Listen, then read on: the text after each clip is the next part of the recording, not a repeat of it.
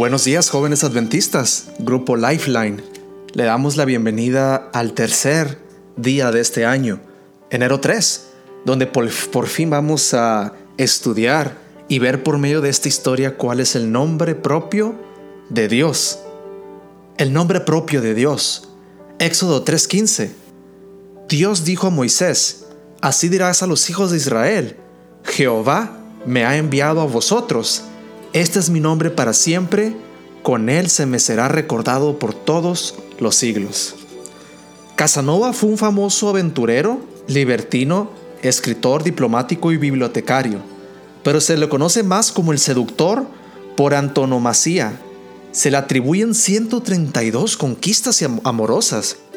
Este célebre galán italiano tenía la costumbre de utilizar nombres falsos en sus frecuentes aventuras esta costumbre hizo que un juez le preguntara con qué derecho se tomaba él la libertad de usar nombres ajenos en lugar del suyo.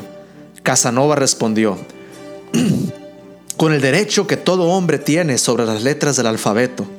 Su nombre propio era Giacomo Girolamo Casanova. Quizás te estés riendo ante la gran astucia de Casanova, pero lo cierto es que muchos escogemos nombres falsos tal vez para aparentar lo que no somos o simplemente para no ser nosotros mismos. Esto se ve muy a menudo en las redes sociales. Todos conocemos a alguien que ha asumido un nombre distinto en Facebook o en Instagram. Ayer vimos que Moisés le preguntó a Dios por su nombre para poder representarlo en Egipto. Hoy leímos la respuesta del Señor.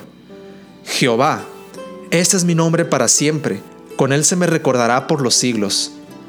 Este, estrictamente hablando, es el único nombre propio de Dios, aunque debo aclarar aquí que en el idioma original este nombre no contaba con vocales, y los judíos, por respeto, no lo pronunciaban. Así que no sabemos a ciencia cierta cómo se pronunciaba el tetragramatón. Lo que sí sabemos es que el nombre personal de Dios es una conjugación del verbo ser o estar. Por eso, algunas versiones bíblicas presentan en Éxodo 3:14 como yo soy el que soy. De manera que el nombre de Dios transmite la idea de que Él está presente, accesible, cerca de aquellos que lo buscamos. Él es y Él está. Hoy, aquí, ahora. Conmigo mientras escribo estas líneas y contigo mientras las lees. Su nombre no solo indica que es Él, sino lo que Él quiere ser en nuestra vida me gustaría traducir el nombre de Dios como una declaración. Yo estoy contigo, listo para salvarte y para actuar, como siempre lo he estado. ¿Te gusta el nombre de Dios? A mí me trae paz y me da seguridad al iniciar este nuevo día. La verdad, jóvenes, es que la conclusión de esta historia, de esta doctrina bíblica, fue mejor de lo que pudimos nosotros ver esperado. Desde el día de ayer que leímos y escuchamos cómo el nombre importa, e importa mucho, hoy pudimos concluir que realmente el nombre de Jehová es ese nombre perfecto, lleno de significado, que nos declara que este año puede ser un año totalmente positivo de la mano de Dios. El nombre de Dios que nos declara que Él es quien Él es, eterno, perfecto, y que su significado tiene como verdad que Él siempre va a estar con nosotros, listos para salvarnos, listo para actuar, como siempre lo ha hecho.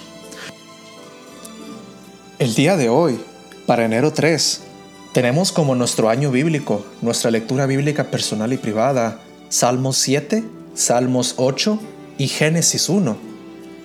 Saben jóvenes, Ustedes se pudieron haber preguntado por qué es que el año bíblico empieza en Salmos 1, 2, 3, 4, 5, 6, en vez de empezar directamente con Génesis 1. Y creo que lo que está haciendo aquí el autor de este año bíblico juvenil es darnos a entender la alabanza que le tenemos que otorgar a Dios al darnos cuenta que Él es el creador de todo. Miren lo hermoso que encontramos en Salmos 8 con comparación a Génesis 1, cuando el autor a David en Salmos 8, versículo 3, dice de manera poética, cuando veo tus cielos, obra de tus dedos, la luna y las estrellas que tú formaste, digo, ¿qué es el hombre para que tengas de él memoria? y al Hijo del Hombre para que lo vistas así. Y ahí es cuando vamos conectándolo a Génesis 1 y leemos, en el principio creó Dios los cielos y la tierra. Ahí es donde alabamos el nombre de Dios. Ahí es donde damos cuenta el principio de su naturaleza que es la misericordia, de entender que hemos recibido un regalo que no merecemos, la existencia, la creación, la vida y la oportunidad de vida eterna. Con este agradecimiento en nuestros corazones, queridos jóvenes, les invito a tomar el año bíblico que es Salmos 7, 8 y Génesis 1.